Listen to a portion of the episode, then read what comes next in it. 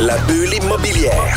La bulle avec Votre animateur, Jean-François Morin. Jeff, Jeff Morin. Courtier Et immobilier. son co-animateur, Kevin Filion. À chaque semaine, on reçoit des experts sur tout ce qui touche l'immobilier. Et on jase. Des questions, des réponses pour tout ce que vous devez savoir dans l'univers immobilier. La bulle immobilière.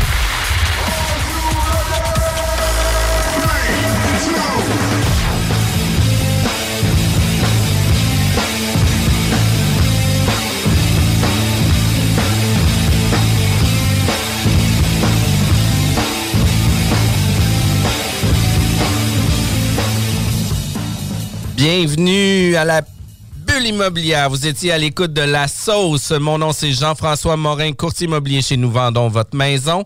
Et je suis toujours avec mon acolyte Kevin. Comment ça va? Ça va bien, toi, Jeff? Ça va super bien. Écoute, on a une ambiance de feu. On a un sujet où ce que toi, euh, tu t'y connais. Tu as eu l'opportunité, euh, euh, back in the days, tu as eu l'opportunité de travailler avec plusieurs partenaires d'affaires. Écoute, aujourd'hui, on démystifie les toitures. Puis, tu sais, dans les projets de rénovation, veut, veut pas, c'est un incontournable. Un gros morceau. C'est c'est le parapluie, c'est le dessus. Et après la fondation, c'est pas mal le deuxième morceau le plus important de votre maison. Puis après, les fenêtres. Exact. Puis aujourd'hui, on reçoit euh, Jean-Michel Boivin, copropriétaire de groupe DBL. Merci d'être avec nous. Je trouve ça vraiment le fun que tu sois présent avec nous. Puis aujourd'hui, Jean-Michel, tu vas nous parler de ton entreprise, de comment que ça a débuté, euh, pourquoi que vous êtes niché dans les toitures, puis qu'est-ce qu'on devrait savoir à titre d'investisseur ou à titre de propriétaire sur les gros musts à savoir sur les toitures? C'est un peu ça? Oui, salut Jeff, salut Kevin. Euh, premièrement, merci de l'invitation. Euh, ça me fait plaisir d'être ici euh, aujourd'hui. C'est ça, dans le fond, euh, moi je suis ici aujourd'hui un petit peu pour parler là, euh, quoi faire attention, euh, quels, quels sont les bons produits, quoi, quoi regarder là, lors de l'inspection d'une toiture. Puis, toi, tu es un gars de Québec. oui, je suis un gars de Québec. Dans le fond, j'ai grandi à Québec. Je suis né à Québec. Euh, moi, dans le fond, euh, j'ai été dans l'Outaouais dans mon adolescence. Je suis revenu à Québec euh, au début des années 2000. Puis j'avais tout le temps un rêve en dedans de moi qui était de devenir un entrepreneur. Mon beau-père, c'est un entrepreneur. Il, avait des, il était dans le domaine de la restauration. Euh, en dedans de moi, je sais pas pourquoi, tu sais, j'avais, j'avais de quoi ça vibrait en dedans, mais j'avais, je savais pas dans quel domaine, je savais pas dans quoi me lancer. Je, je travaillais chez Canac comme euh, livreur. Euh, fait que je touchais un peu à la construction, je voyais un petit peu c'était quoi, puis j'avais beaucoup d'intérêt, tu sais, à- tu sais, je posais beaucoup de questions au contremaître quand je livrais ces chantiers aux, aux gars sur place. Puis, hum, en dedans de moi, ben, ça, ça m'a intéressé. Dans le fond, tu sais, ça m'intéressait. Puis, ça a donné que j'ai euh, un ami, tout bonnement, qui, était, qui avait son entreprise en toiture, que lui, euh, euh, il m'a comme approché. euh, il dit Ça te tenterait-tu d'en faire avec moi les fins de semaine? Puis j'ai dit Ah, On va l'essayer. Ouais. J'ai aimé ça. J'ai aimé ça. Je pensais jamais, je pensais jamais me travailler là-dedans un jour. Puis du jour au lendemain, euh, il m'a comme offert de quoi. Puis là, on a comme embarqué ensemble. On était trois. Puis on- moi, dans le fond, c'était juste pour aller chercher un petit peu la paye que je faisais chez Canac. Puis, euh, tu sais, pour être euh, à mon compte. Puis, euh, du fil en aiguille avec le temps, mais c'est devenu ce que c'est devenu. Puis, on. C'est, puis c'est quand même Ouais, c'est un Ouais. gros nom. C'est une grande entreprise là, dans la région de Québec. Vous avez quand même là, une belle renommée, puis tu sais, une renommée positive aussi, là, parce que tu sais, on- dans la construction, on a toutes sortes de renommées. On est exposé tout le temps. Ouais, puis ça, je trouve ça vraiment le fun. Puis tu disais aussi en pré-entrevue que c'était pas nécessairement, tu sais, ton, ton plan de match. Là. Je pense que tu étudiais en cuisine, puis Ouais. tu disais que, peut-être c'était un plan, un plan d'affaires. Oui, dans le fond, euh, moi, mon beau-père, euh, il, il croyait en moi, mais à l'adolescence, euh, on a. on- on- moi, j'ai eu un parcours un petit peu plus difficile. Là. Moi, j'aimais bien ça, m'amuser avec les amis. Puis, c'était. Moins mes- école. Ouais, c'est ça, j'étais moins école un petit peu. Ma priorité, ben, c'est ça, c'était c'était mes chums. Euh, lui, il croyait en moi, il voyait le potentiel que j'avais à l'intérieur de moi. Fait que là, il m'avait comme euh, fait un genre de deal. Il m'avait dit, euh, il dit, va faire un DEP en cuisine. Puis il dit, si jamais tu réussis ton DEP, il dit, d'un, il dit, je vais t'acheter une voiture. Puis de deux, il dit, on va ouvrir un restaurant ensemble. Fait que moi, j'ai dit parfait. Fait que j'ai Lifestyle of the ouais, rich. c'est ça. Fait que j'ai réussi à faire de peine et de misère pour ouvrir mon DEP. Euh, À la fin de mon DEP, j'avais, je pense, c'était 15 modules à reprendre. Caroline, j'ai réussi à toutes les reprendre. J'ai tout passé. Fait que j'ai euh, j'ai accompli euh, mon défi.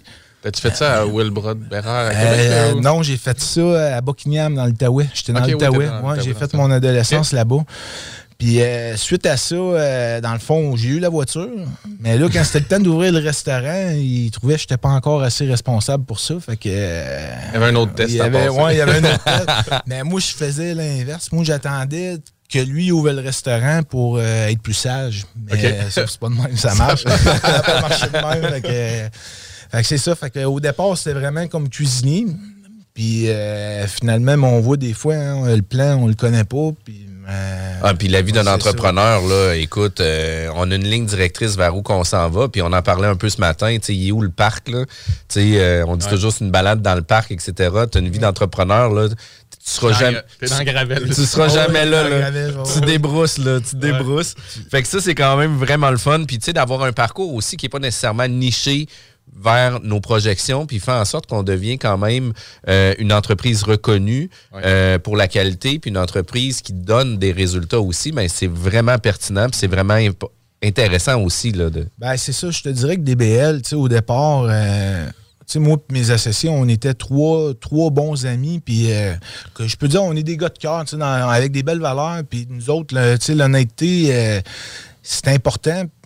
On a beaucoup euh, cherché à donner vraiment un service. Le- les clients, on les, do- on les a vraiment dorlotés, puis au fil des années, mais on a réussi à fidéliser plusieurs clients, que ce soit des entrepreneurs généraux ou bien des euh, gestionnaires d'immeubles, euh, que ce soit au niveau du service, que la qualité des travaux, mais surtout notre accessibilité. On est accessible.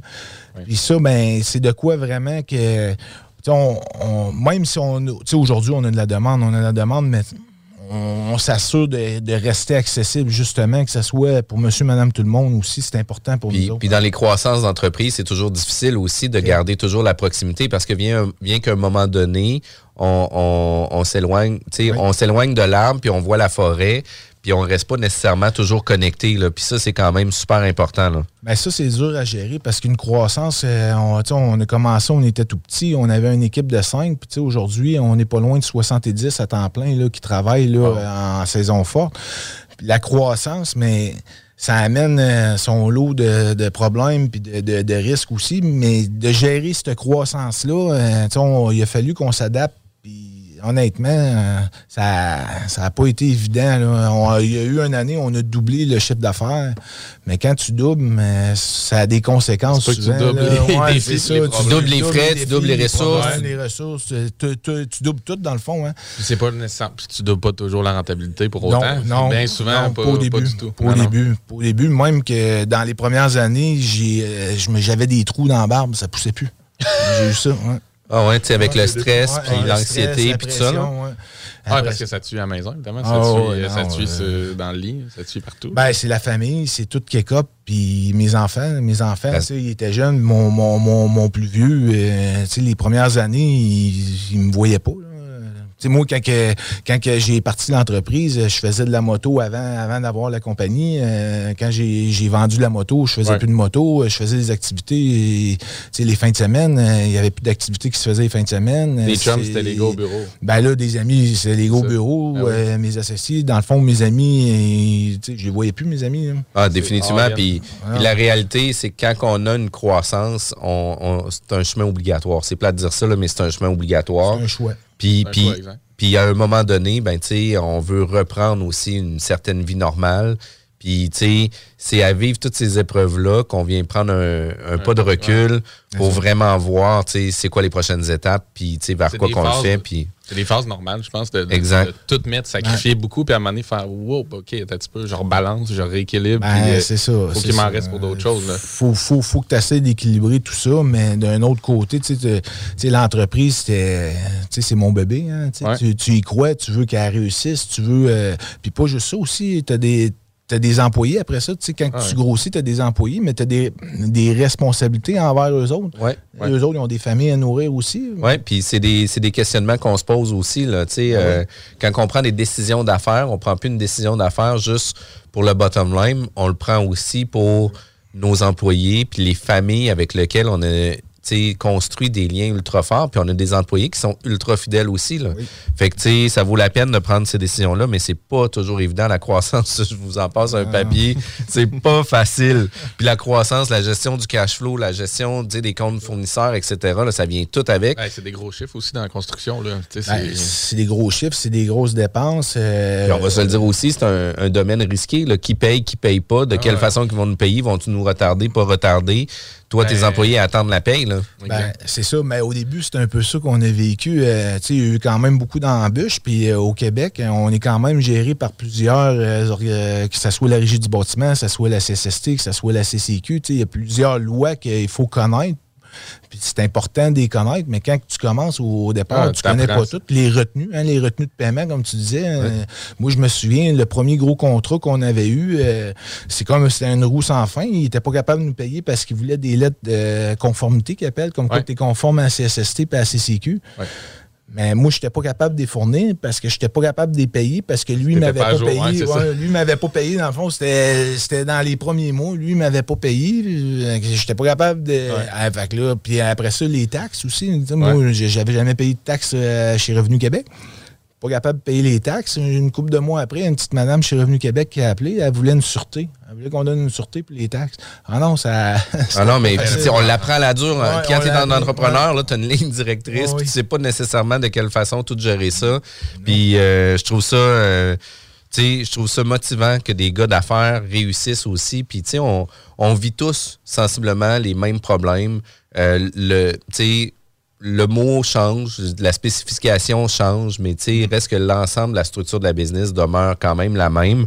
Euh, Groupe DBL va fêter a fêté ses 10 ans en novembre 2021. Bravo. Oui, merci beaucoup. c'est quand même cool. Là. 10 ans d'entreprise, c'est hot. C'est vraiment le fun. Toujours trois actionnaires. Vous aviez parti trois actionnaires. Vous êtes toujours trois actionnaires. Puis, tu sais, je pense qu'il y a eu des changements en cours de route, etc. Mais, tu sais, je trouve ça le fun aussi de pouvoir s'épauler avec d'autres personnes puis de ne pas être le seul qui mène la barque, puis de faire en sorte d'arriver avec des résultats, d'avoir du partenariat à l'intérieur de nos business. Ça, nous amène à gérer le stress, à répartir les forces, puis de faire en sorte que l'entreprise avance plus vite. Ben oui, puis sais, moi, mon, mes actionnaires, euh, comme euh, Carl euh, puis Maxime, Carl, pour moi, c'est pas juste un partenaire d'affaires, c'est un frère, c'est un ami, c'est un collègue, c'est un confident. On va en voyage ensemble, il y a des enfants du même âge que les miens. nos femmes, ils s'appellent quasiment tous les jours, ils jasent quasiment une heure ensemble ben, par jour au téléphone. c'est vraiment, c'est de la famille. On a vraiment créé une union de famille avec Maxime qui est là, euh, qui est récemment avec nous autres. Euh, Maxime, c'est mon cousin euh, de, de, famille, dans le fond, de sang. Maxime, c'est la même chose, des jeunes enfants. C'est toute la dynamique qu'on a réussi à créer. Mais ce qui est le fun, c'est que cette dynamique-là qu'on a entre nous autres, on a réussi à la reproduire, mais au sein de l'entreprise. Ça veut dire que quand tu rentres dans le bureau chez DBL, ben, il y a quatre générations. une, deux, trois. Il y a trois générations, trois générations chez DBL. Dans le fond, Carl, tu son père qui est encore là. OK. Euh, qui aide au niveau des commissions, puis euh, les chantiers, à ce qui manque, euh, qui manque rien. Tu as Carl, puis tu as Carl, tu ces trois gars qui travaillent pour nous autres aussi. Wow! C'est quand même cool. Là. non, c'est pour vrai, tu sais, c'est très familial, puis tu le ressens. Quand tu rentres dans le bureau, tu le ressens, puis quand tu vas sur le terrain aussi, tu le ressens. Tu sais, les, les, les employés, ils sentent, ils sentent que c'est à eux autres, ils travaillent euh, avec nous autres, ils nous ont aidés à, bâtir cette entreprise-là. Puis ça, ça fait que les résultats sont là aujourd'hui. C'est grâce à eux autres aussi. ça, aide, ça aide pour la résilience aussi, en termes de team, dans le sens où, oui, tu peux avoir un partenaire d'affaires où c'est plus, disons, formel. Fait que quand ça va bien aller, ça va bien aller. Mais c'est quand ça va chirer ou quand il va faire chaud dans la cuisine que ah, là, si tu as un lien plus fort, si tu sens que tu es une famille, tout ça, ben là, tu sais, c'est déjà, il y a du non-dit, tu te regardes dans les yeux, tu fais comme, ça va être tough, ce bout-là, mais c'est clair qu'on y va ensemble et qu'on est all-in. Ben, c'est ça. Moi et Carl, euh, au départ, euh, on sait jamais, en 10 ans, il n'y a jamais eu de prise de bec. jamais, jamais, jamais. C'est sûr que des fois, on a des opinions différentes, puis c'est tout à fait normal. Mais sauf que la vision est la même, la façon de penser. Puis le fait qu'on soit proche comme ça, ben, ça fait en sorte que si jamais il y a de quoi, ben, on est capable de revenir dessus. Exact. Puis quand arrive l'adversité, ben, on a des solutions, puis on est capable de discuter de ça aussi, là, pas seulement de se fermer puis dire non, moi, c'est ça ma position, puis on reste comme ça. Ben oui. D'ouvrir les discussions, c'est toujours important aussi. Puis DBL, c'est pas seulement une compagnie de toiture, parce qu'on peut penser toujours c'est une compagnie juste de toiture, etc. Mais vous faites beaucoup plus que ça maintenant. Là. Oui, au départ, on avait. Euh, on a parti seulement toiture. Après ça, on avait greffé les euh, portes et fenêtres. Euh, on a fait de la porte et fenêtre pendant un 7-8 ans certains. Mais là, on vient, de, on vient de fermer cette division-là. Et on a greffé aussi construction-rénovation. On fait des, des rénaux, que ce soit des petits projets ou des plus gros projets. Euh, on a su un peu de se diversifier. Là, euh, puis je pense que c'est important aussi là, aujourd'hui d'avoir peut-être plusieurs. Euh, que ça soit moins saisonnier pour vous aussi. Ben c'est ça, il y a ça aussi. Là, parce que quand tu es juste en toiture, des fois, c'est sûr que l'hiver, les, les employés, souvent, eux autres, ils veulent travailler. Ben oui. Ils veulent, ils veulent pas tant se reposer. Non, ouais, non c'est ça, ils veulent pas tant se reposer. C'est des, gars qui mois, là, des, des, gars qui travaillent là, du, du 50, 60, 70 heures par semaine, puis arrivent à zéro.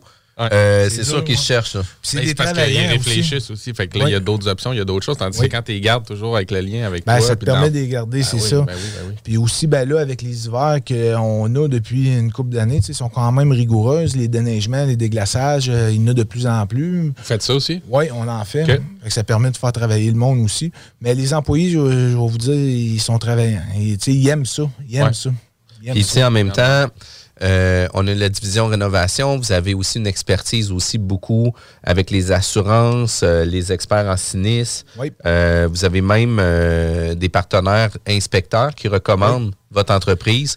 Ben, c'est ça, comme je disais tantôt, on a réussi, ben, on a fidélisé au fil des années des, que ce soit des compagnies des experts en sinistres, en assurance. On est beaucoup mandaté pour euh, les assureurs. Euh, souvent, quand il y a des sinistres, euh, des infiltrations d'eau ou des problèmes de toiture, on est mandaté, dans le fond, pour se déplacer, se déplacer, faire des expertises. Après ça, on fournit un rapport. souvent, on va faire une soumission aussi pour réparer. que ce soit des inspecteurs en bâtiment. Les inspecteurs en bâtiment, il y en a beaucoup qui se réfèrent à nous pour quand c'est un petit peu plus là, spécifique là, au niveau de la toiture. des, des fois, il y a des, ils ont des questionnements de savoir de où est-ce que ça peut provenir d'infiltration d'eau ou si ça a été fait là, euh, selon les règles de l'art. Ensuite de ça, euh, que ce soit des gestionnaires d'immeubles, les gestionnaires d'immeubles qui, ont plus, qui gèrent euh, plusieurs immeubles, ils, nous appellent pour les inspections ou bien les réfections de toiture. Et au départ, ben, quand ils appellent chez nous une fois puis qu'ils travaillent avec nous autres, ben, souvent, il y a des bonnes chances qu'ils nous rappellent parce que le service est là la rapidité aussi, là, on est efficace. Même juste cette semaine, euh, il y a eu des forts vents. Euh, c'est euh, avant hier, il y a eu des forts vents. Et on a dû recevoir peut-être 25-30 appels des compagnies d'assurance. tout de suite, on s'est reviré de bord, on était capable de répondre à tout le monde. On a tout de suite été, on est allé sécuriser les toits en urgence. On a mis toutes les équipes là-dessus. Puis c'est vraiment, vraiment le fun. Puis quand on, devient, quand on devient une référence aussi pour les experts en sinistre, les compagnies d'assurance, etc., ben, ça prouve qu'on fait une bonne job.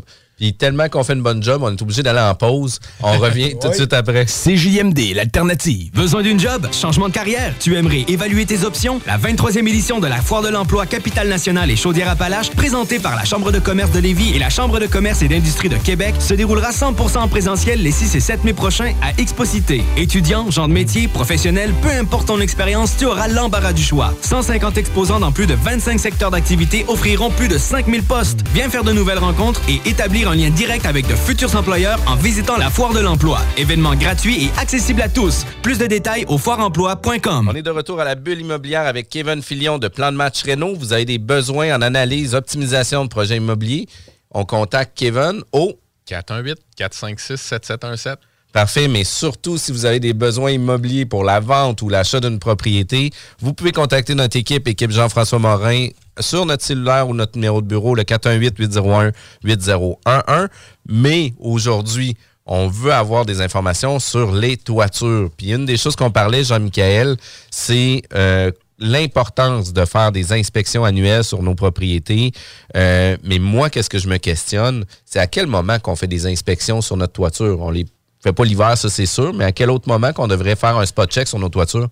Euh, ben, c'est ça, les toitures. Euh, les, inspections, dans le fond, ça doit être fait justement avant l'hiver. Euh, Puis aussi que si jamais, exemple, il y a des travaux à faire, euh, d'avoir le temps d'appeler un couvreur justement pour qu'il puisse les réaliser avant que la neige ah tombe.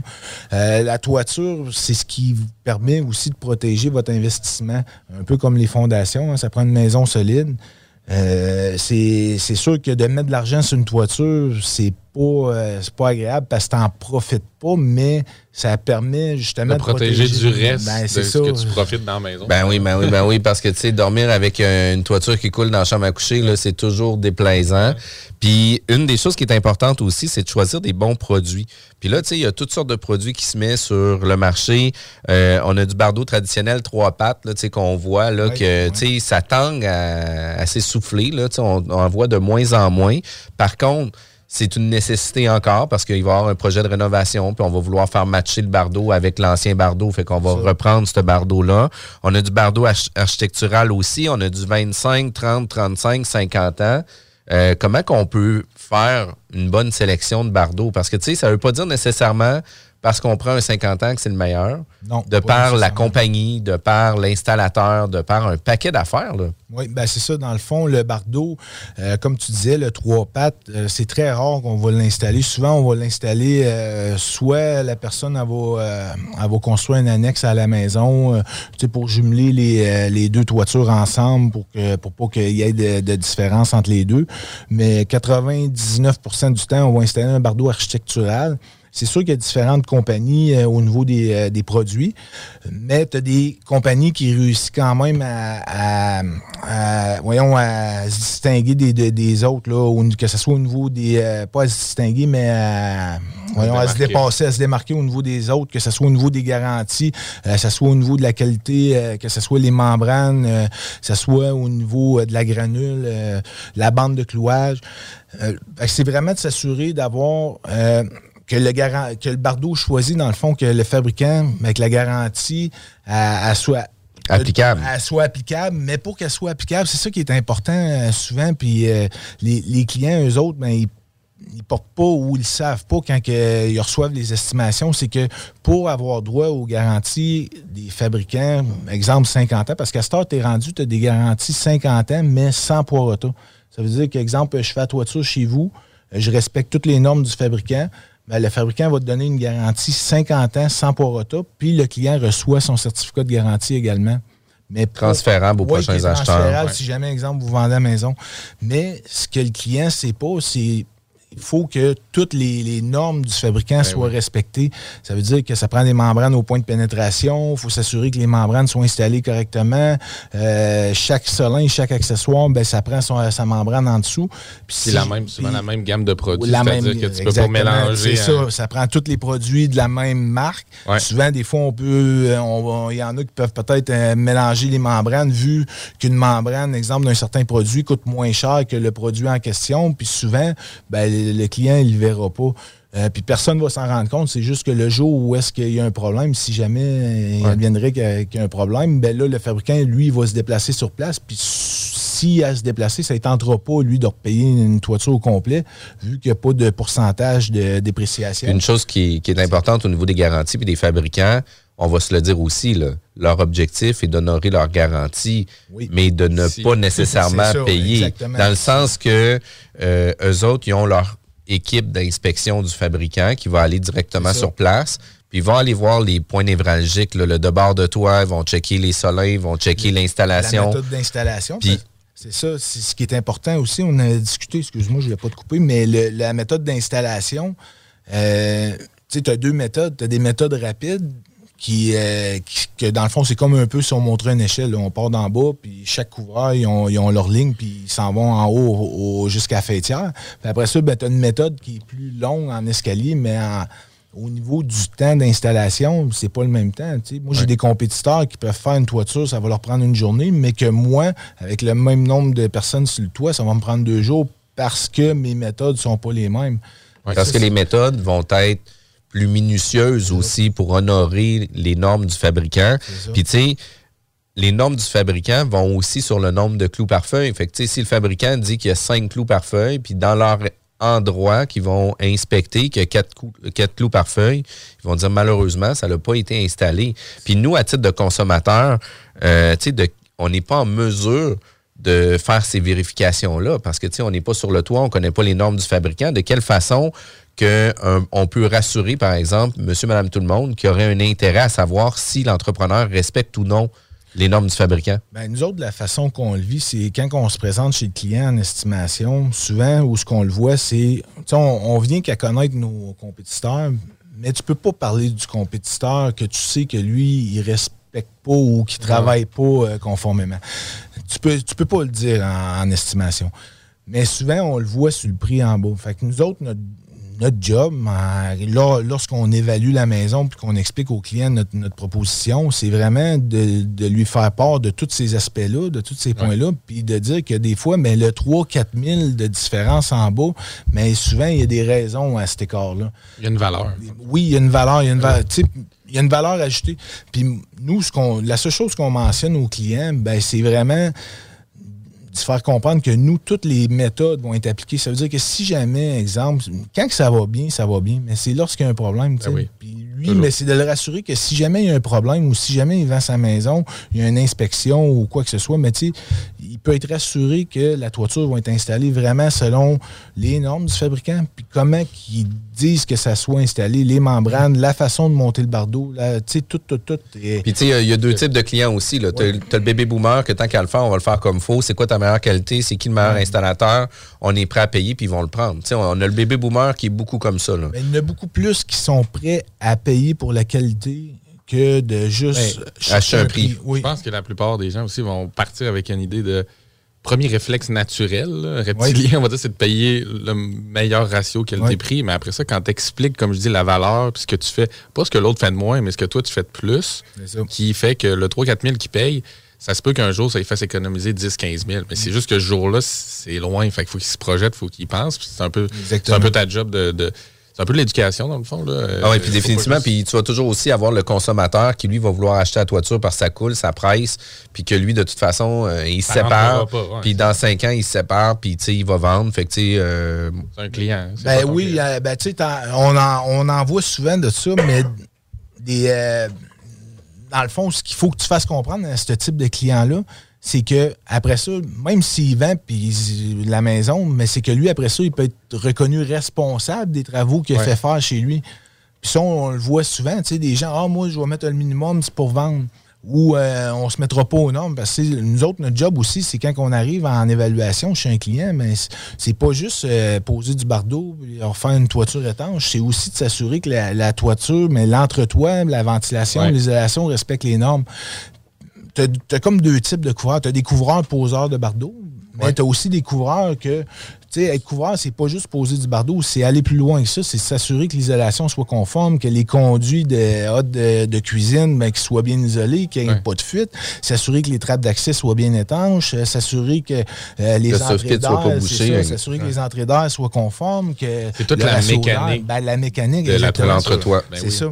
Puis nous autres, ben, on, on, s'est formés, on est allé euh, suivre des formations justement pour ça. Puis en, travaillant avec des experts euh, indépendants, ben, ça nous a. On, on, l'a appris aussi. On a appris sur le tas aussi avec les hivers qu'on a, des modifications, parce qu'il a fallu aussi s'ajuster sur euh, les méthodes. De, ah oui, puis tu sais, on a les intempéries, on a la neige, on a la glace. On les a toutes. On, ouais, c'est ça, on, les a, toutes. Puis à, tous les niveaux, là, on, a, on a le plus 100 puis on a le moins, moins aussi. Là. Fait il faut faire attention avec tout ça. Euh, au niveau de la, la qualité du bardeau, euh, ça a évolué aussi. Il y a eu une certaine époque, je pense que c'est en 2000-2010 qu'il y a eu. Euh, ben, c'est ça. de 2000 à 2010, les fabricants avaient pris comme un, un tournant environnemental. Ils, voulaient, pour l'environnement, ils ont, ils ont, fait des bardeaux qui étaient organiques. Mais c'était ouais, ça. ça pourrait résumer. Euh, ça l'a amené vraiment euh, des gros problèmes. C'est que le bardeau, euh, les versants qui sont exposés au soleil, le bardeau cuit. Le bardeau, il cuit. Les, mettons, tu peux avoir trois versants sur la toiture qui sont très beaux, puis lui qui est au soleil, il est tout frisé. Il frise, au complet. ça, ça fait que les, les bardeaux ont une durée de vie de 10-15 ans. Puis, tu sais, généralement, on a des toitures qui devraient durer. Généralement, on entend souvent 25-30 ans. Au minimum. Puis, tu sais, mais, mais souvent, tu sais, à partir de 15 ans, on doit commencer à avoir un œil beaucoup plus serré sur l'usure de notre toiture parce que des fois, de par le vent, de par la localisation, de par le soleil, euh, de par l'exposition à un paquet de facteurs, peut faire en sorte que la toiture, même si elle est garantie 25 ans, elle peut s'user prématurément quand même. Oui. Fait que, tu sais, ça, c'est quand même important. À partir de 15 ans, généralement, moi, je dis toujours à mes clients, tu sais, à avoir un œil régulier sur la toiture, puis là, de vous assurer d'aller là. Tu généralement, la première année, ça devrait bien aller, mais plus qu'on s'en va dans le temps, ben, même a des compagnies d'assurance, euh, on a vu ça souvent, des, euh, des, clients qui ont appelé que leur compagnie d'assurance, après 20 ans, n'assurait plus les toitures dans le fond, nous autres, ce qu'on fait, ça arrive des fois que l'assurance, l'assureur ne veut plus euh, l'assurer parce qu'elle a 20 ans passé, mais qui est encore très belle. Nous autres, on, se permet de. On fait un mini-rapport comme quoi que la toiture est encore bonne pour au moins au minimum deux ans. Euh, puis qu'on s'assure, on a fait une inspection, on a fait un colmatage à certains endroits juste pour s'assurer. Puis souvent, ben, les, les, gens sont capables de fournir ce rapport-là à leur assureur aussi. puis ils sont capables la SCHL aussi qui l'exige parfois. Ah moi, ça m'est arrivé sur un immeuble multilogement, puis chez moi aussi, où ils demandent, mm. de par ce qu'ils voient, soit par, par image satellite, image radar ou Google, dire bon, ben, on voit qu'il y a des poches d'eau sur ta toiture, son toit plat. Il faudrait que tu fasses inspecter, que tu me confirmes que tu as encore la garantie Suprema, puis qu'il y a un, maître, maître couvreur qui passe, qui nous, nous, confirme ça. Autrement, on va t'exiger de la, changer.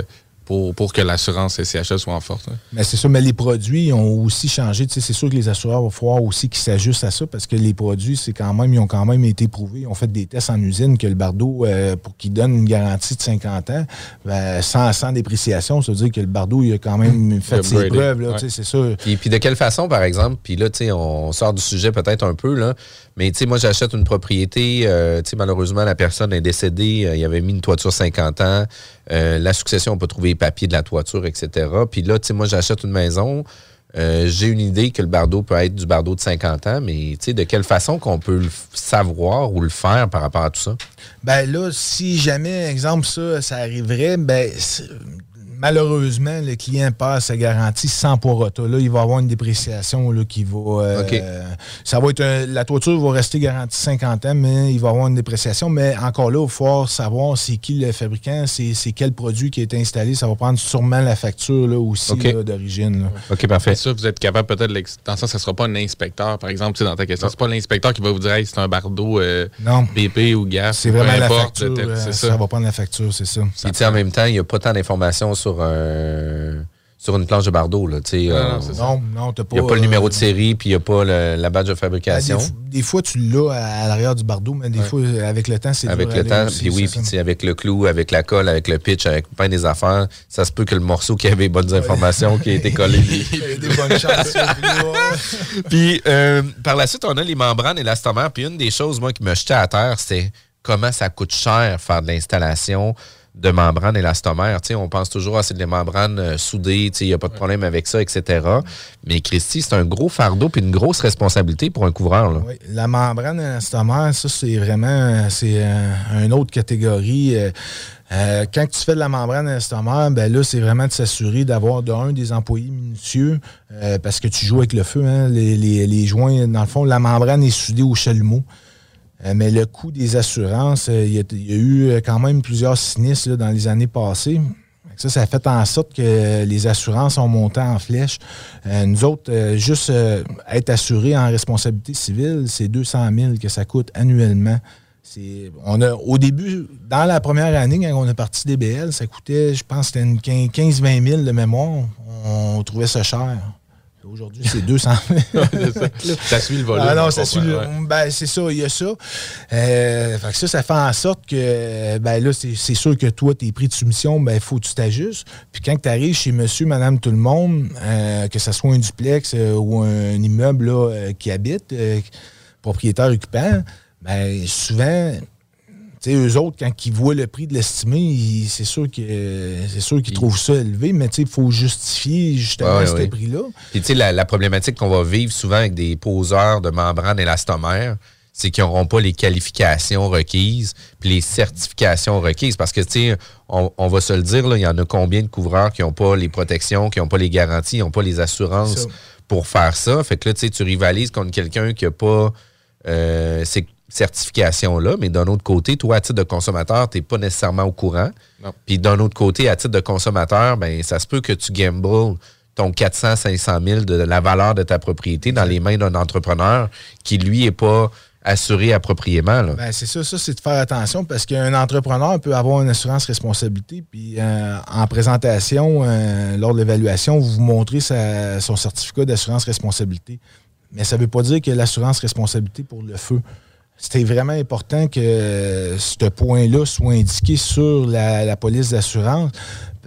Parce que la prime minimum, d'après moi, tu n'as pas d'assurance. Moi, mon assureur, là, puis on s'est informé cette année parce qu'on a quand même négocié, euh, d'avoir des prix euh, compétitifs.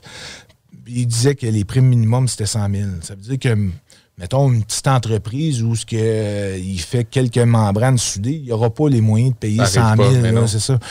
Il va, prendre, il va prendre le contrat sur le fly pareil, puis il va l'assumer son risque. On le voit, ça, ça, on le voit, euh, on le voit quand même euh, fréquemment que on demande aux clients de justement faire leur devoir, d'aller s'assurer que tous les papiers soient conformes aux travaux qui ont à être faits. Puis ça arrive que le client nous rappelle effectivement, ton compétiteur n'avait pas l'assurance pour le feu. Mais il l'installe quand même. Tu vas avoir besoin de ta soumission de rénovation. Oui, parce que c'est ça. Si jamais il met le feu, euh, le client, lui, d'après moi, il perd tout. Ben oui, ben oui, ben oui. Puis tu sais. Exact. Puis après ça, ben, c'est tous les recours légaux, ben etc. puis l'entrepreneur, mais tu sais, s'il n'y a pas 100 000 pour payer son assurance, il n'y aura pas les reins solides pour payer les travaux non plus. Fait que tu sais, ça vient, ça vient tout avec. Là.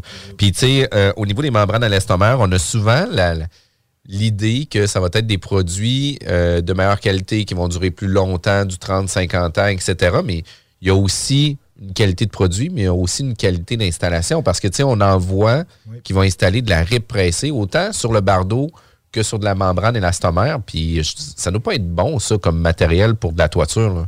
Non, ben c'est ça. C'est ce qu'on voit souvent, c'est vraiment de comparer euh, les, produits, s'assurer que les produits soient similaires. Tu sais, souvent, exemple, on fait un, doublement de pontage de bois. ça, c'est installer un contreplaqué, un, un panneau 4 par 8 par-dessus une vieille planche existante, parce qu'autrefois, ils prenaient les planches de coffrage, ils mettaient ça sur le toit. Et au fil des années, mais cette planche-là, elle s'est asséchée, puis elle travaille, elle gonfle, elle surplace, elle, prend de l'expansion, elle fissure.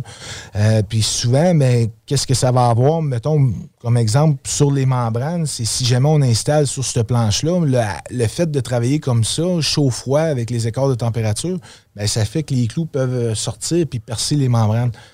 on va suggérer de mettre un panneau de support, qui est un panneau de 4 par 8, mais il y a des gens, il y a des, compétiteurs, eux autres, pour économiser, ils vont mettre un panneau de OSB, qui est de la RIP pressée. C'est sûr que c'est vraiment pas ce qui est le mieux à installer, surtout sur un toit plat. Même un toit en pente, c'est pas l'idéal. Hein. Un panneau de répressé, ou sous qu'il y a un peu d'humidité, qu'il y a de l'eau. Euh, ça travaille pas mal plus. Puis, tu sais, en ben fait, c'est des copeaux de bois, euh, des copeaux de bois avec de la, colle. Puis, il y a souvent plus de colle que de bois. Ça, c'est mon avis à moi. Là. Je veux pas. C'est mon avis à moi. Je veux pas te mettre euh, dans l'eau chaude avec ça. Mais, puis, arrive des nouvelles membranes, des nouveaux produits aussi. On avait des membranes élastomères. On a comme son jumeau, qui est un revêtement de bitume et gravier. Euh, fait que c'est un peu le même genre de concept, mais là, au lieu de souder une membrane, on vient mettre un genre de pitch à pleine grandeur. Avec un gravier. Mais nous, on n'en fait pas. Mais à Québec, à Montréal, on le voit beaucoup, ça. Mais nous, on n'en fait pas. C'est le contraire. Les, toitures en asphalte et gravier qui étaient faites autrefois, souvent, on va arracher complètement, puis on va repartir en neuf, puis on va mettre un nouveau panneau de support avec nos membranes.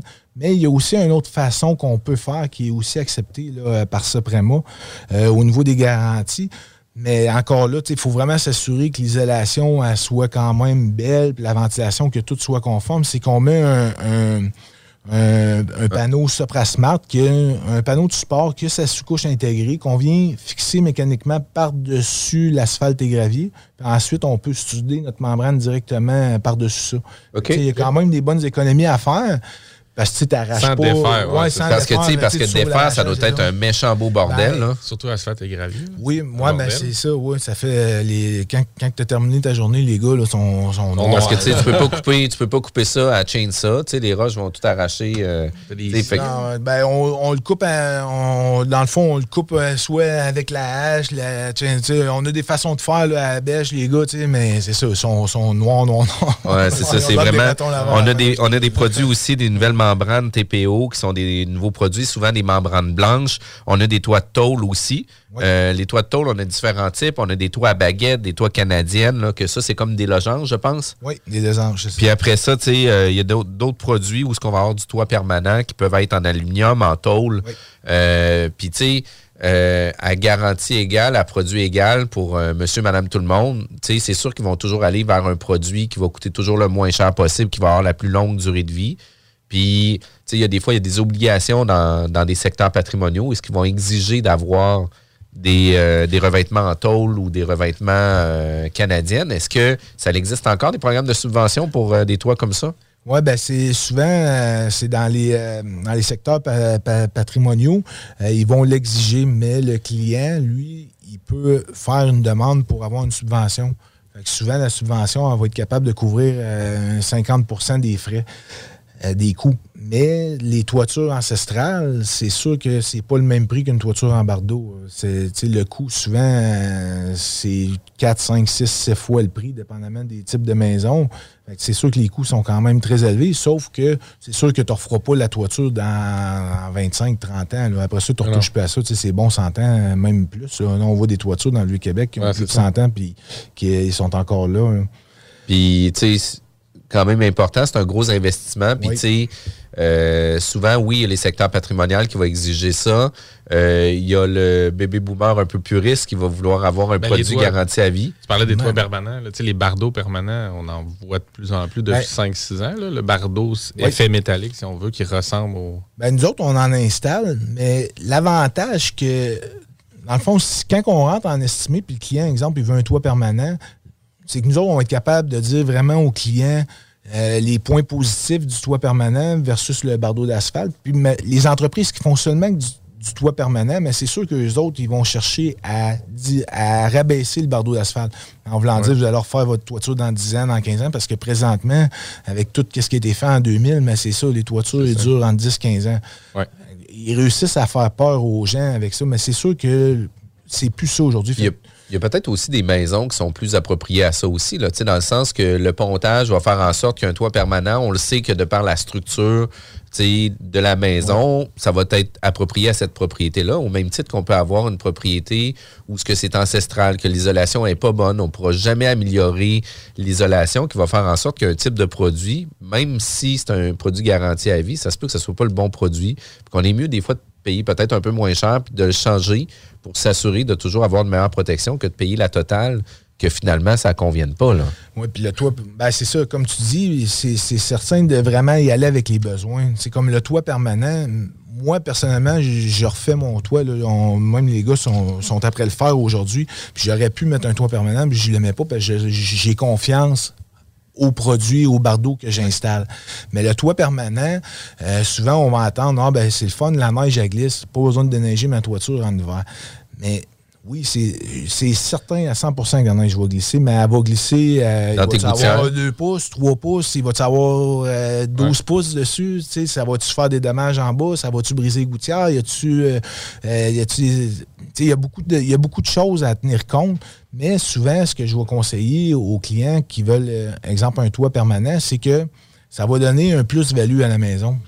au niveau, mettons, si jamais, exemple, vous voulez vendre la maison, ben, si on prend une maison similaire avec une toiture en bardeau, ben, c'est sûr que votre maison va être avantagée à celle en bardeau parce qu'on n'aura probablement pas à retoucher autour. Ah oui, on devient vraiment c'est vendeur. C'est une belle valeur. Il faut, aimer l'esthétique aussi que ça donne. On s'entend que c'est pas tout à fait le même look non, non plus. Fait que, outre l'investissement, il faut aimer ça, le visuel que ça donne sur la maison. Exact. Ça, donne un look un peu prestigieux aussi, si on veut. Hein. Ou si on sait que les enfants, mettons, on a des enfants, puis on sait que la maison ben, va leur appartenir un, jour, mais ça va leur, ça va leur permettre justement de ne pas se casser la tête avec le toit éventuellement. Une, une question qui me vient, là, mais au niveau sonore, est-ce que tu entends plus justement dans une. est-ce que maintenant tu vas entendre la pluie comme, dans un, comme, dans un, chalet non. ou ça. Non, tu l'entends pas du tout, c'est bien isolé. On l'entend pas. Ben, ça dépend des types de toitures, mais c'est que et, dans le fond, est cloué. Le pontage, il y a le pontage de bois qui est là. Fait que il n'y a pas de vide là, entre les deux, ça amortit. Fait que nous, on l'entend pas. Puis au niveau des plus, mettons pour investisseurs, euh,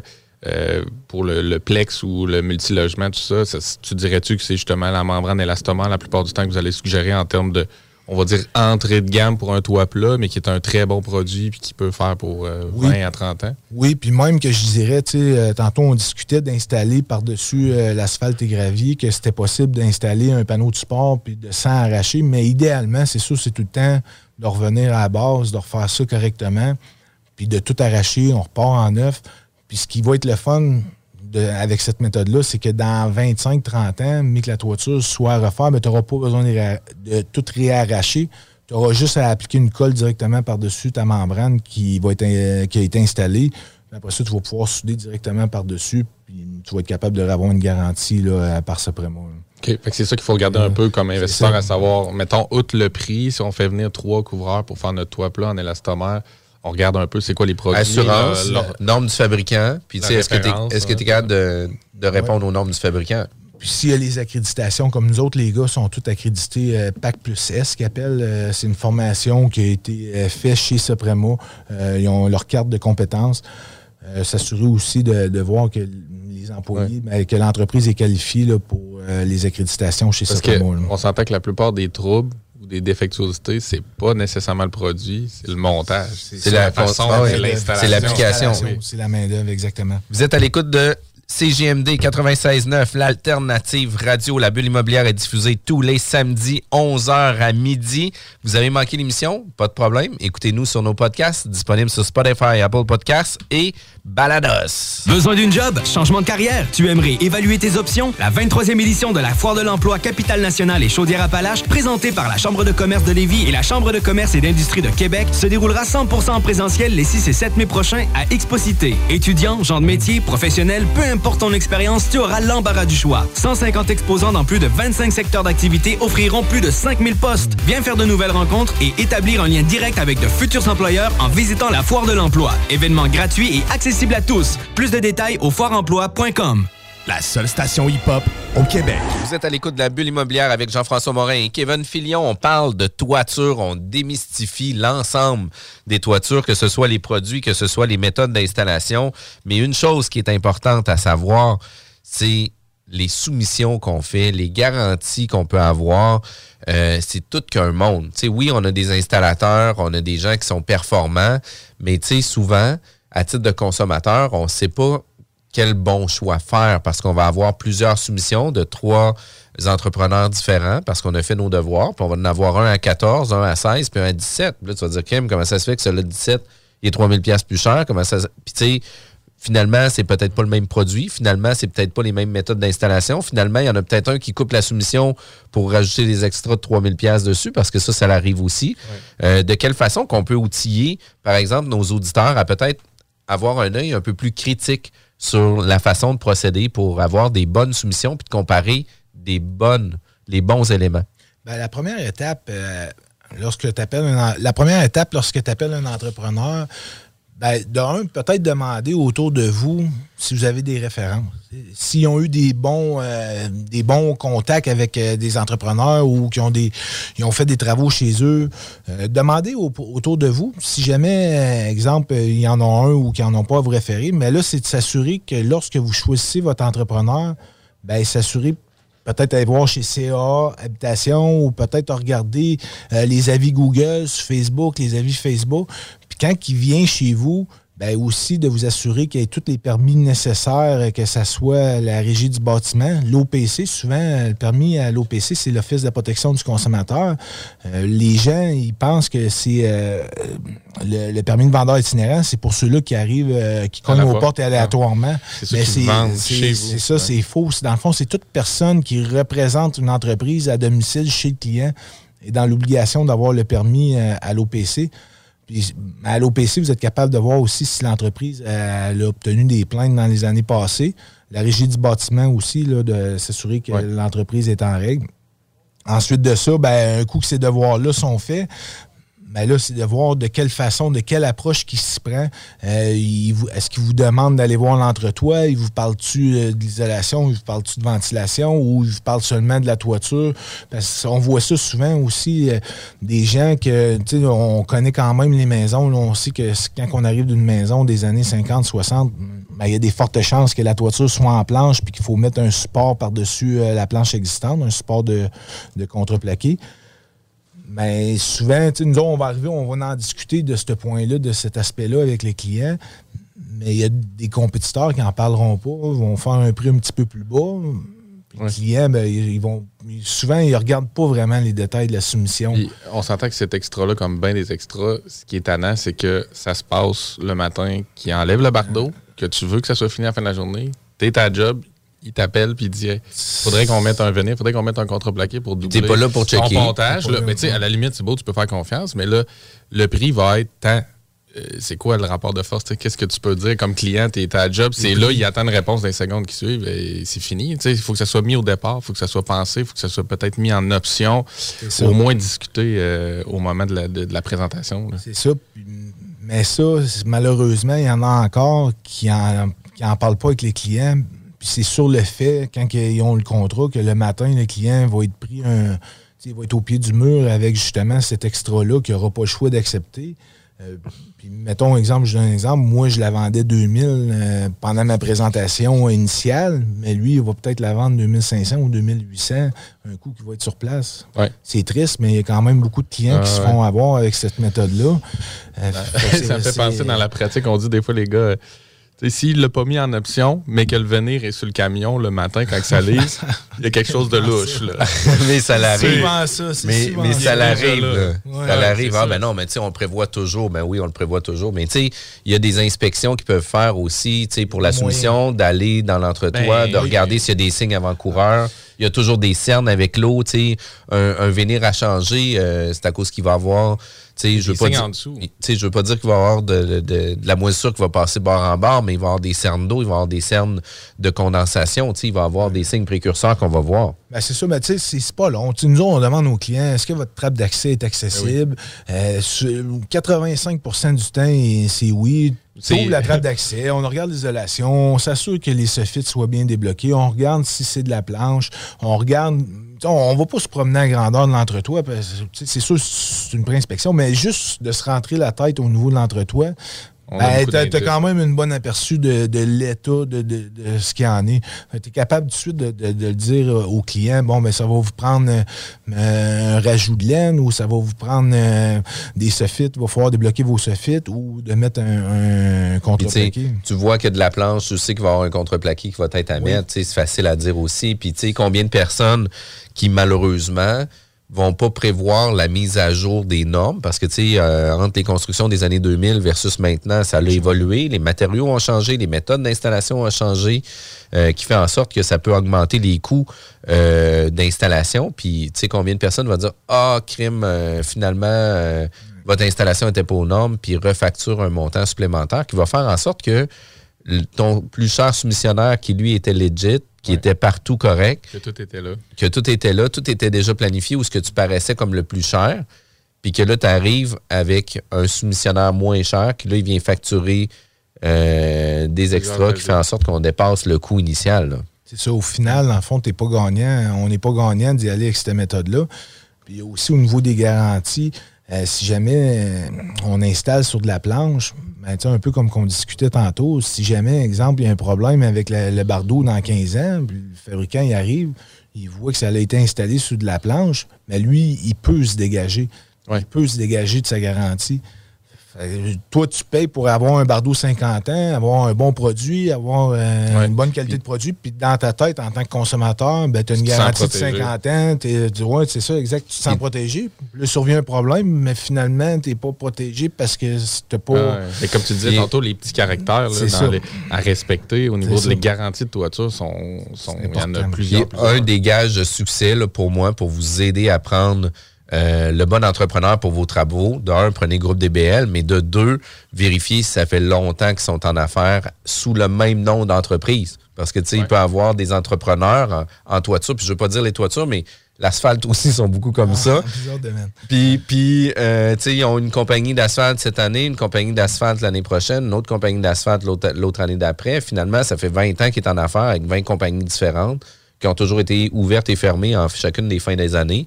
On n'essaie jamais que ça arrive, mais la réalité est là. Si vous avez une entreprise qui est là de renom depuis plusieurs années, c'est un gage aussi où ce que si ça fait autant longtemps qu'ils sont là, ils ne ils veulent pas faire des appels. Vous ne voulez pas faire des appels de service parce que la toiture a été mal, installée. Non, c'est pas payant. Non, ben c'est ça. Nous autres, c'est sûr qu'on. Nous autres, moi, je dis souvent à mes contremaîtres et à mes équipes, quand on discute, euh, on a quand même des, meetings, on, les rencontre quand même régulièrement. moi, je dis aux gars, nous autres, on ne veut pas faire des toitures pour une saison. On veut faire des toitures. On ne veut pas que le client nous rappelle. quand tu penses au moment présent, euh, on veut pas Oui, on a quand même plusieurs équipes, mais notre, objectif, c'est pas de fonctionner et faire du volume. On veut vraiment s'assurer d'avoir le contrôle sur chacune de nos équipes, puis s'assurer ben, que tout soit respecté aussi. Mais où, comme je disais souvent à Jean-Philippe, qui est comme mon bras droit, moi, je veux pas retourner ce médium. retourner ce médium, on fait pas une toiture. On pense pas juste là, on pense à long terme. C'est là qui est important aussi, euh, l'étanchéité des toitures.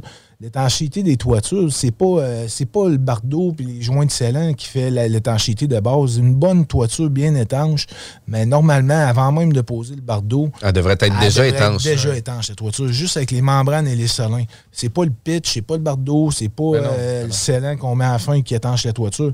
nous autres, on, ça arrive, les accessoires, on met même pas de, de, mais ma toiture, je sais que juste les membranes, les solins font en sorte qu'elle est étanche. Mais ça, ça va faire en sorte que tu vas, la toiture va être durable pour plusieurs années. Ça va être périne pour plusieurs années. Ça, ne sèche pas, puis c'est bien monté. C'est ça, tandis qu'une toiture étanchée au scellant, mais 4-5 ans plus tard, quand il y a le taux du ventilateur ou de l'évent de plomberie, il dépend de ça. il dépend de ça, ben, ça va finir par couler. Hein. Sais, moi, je rajouterais, Jeff, tu dis, ça fait combien d'années que tu es en affaires, mais moi, je dis souvent aux clients aussi, poser plein de questions à la personne qui vient. Puis, tu sais, si l'entrepreneur qui est devant vous n'est pas prêt à répondre à vos questions ou vous sentez qu'il donne des réponses rapides ou qu'il a le goût de suite de passer un prochain appel puis qu'il prend pas le temps de, vous guider, vous éduquer puis de répondre à vos questions, ça va déjà peut-être vous donner un son de cloche sur comment il va travailler une fois qu'il va être en train de faire le projet. Fait que ça, je pense que c'est super important. On le sait pas tout le temps, dans le fond. Puis définir la valeur d'une personne ou d'une entreprise va pas nécessairement seulement sur le chiffre en bas de la soumission, la ben chiffre de la commission ou peu importe l'histoire de ça.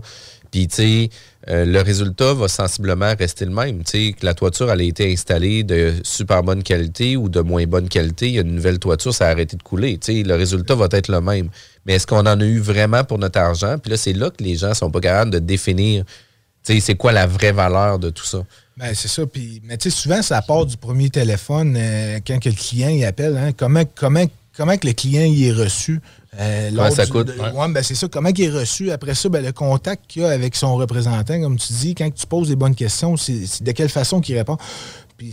C'est banal, mais juste le fait que le représentant, il arrive en retard ou qu'il n'arrive pas en retard. nous autres, c'est tous des petits points où que vraiment c'est important que euh, quand si le rendez-vous est à deux heures, c'est deux heures, puis après ça, ben, qu'il soit prêt à répondre aux questions. on a la documentation pour ce qui est écrit ou ce qu'on dit au client, mais on, est capable de. On a la documentation qui vient, que ça vient de l'organisation. Ben oui, c'est ça. Vous êtes ben capable de prouver aussi l'information. capable de le prouver, c'est ça. Ben oui, puis tout ce que tu dis au client, tout ce que tu communiques, il y a comme il y a, une il y a un nom dit, mais je veux dire, il y a du non tangible là-dedans. C'est parce que, on le sait, il y a beaucoup de couvreurs qui, ils partent avec leur soumission puis ils laissent un cartable d'à peu près 60 fiches aux clients sur la, certification de certainty, le ci, le ça, la garantie, le saut. Euh, le client, il ne regardera pas ça le soir. C'est terminé. Ah, c'est l'impression qu'il y a eu de la personne et le prix proposé. Mais c'est ça qui arrive souvent, c'est que quand, que, quand il en fait venir, mettons, 5, 6, 7 entrepreneurs, on voit ça. Après ça, il est tout mélangé. Ah il sait plus toi, tu faisais quoi. Là, il a oublié ce que tu faisais.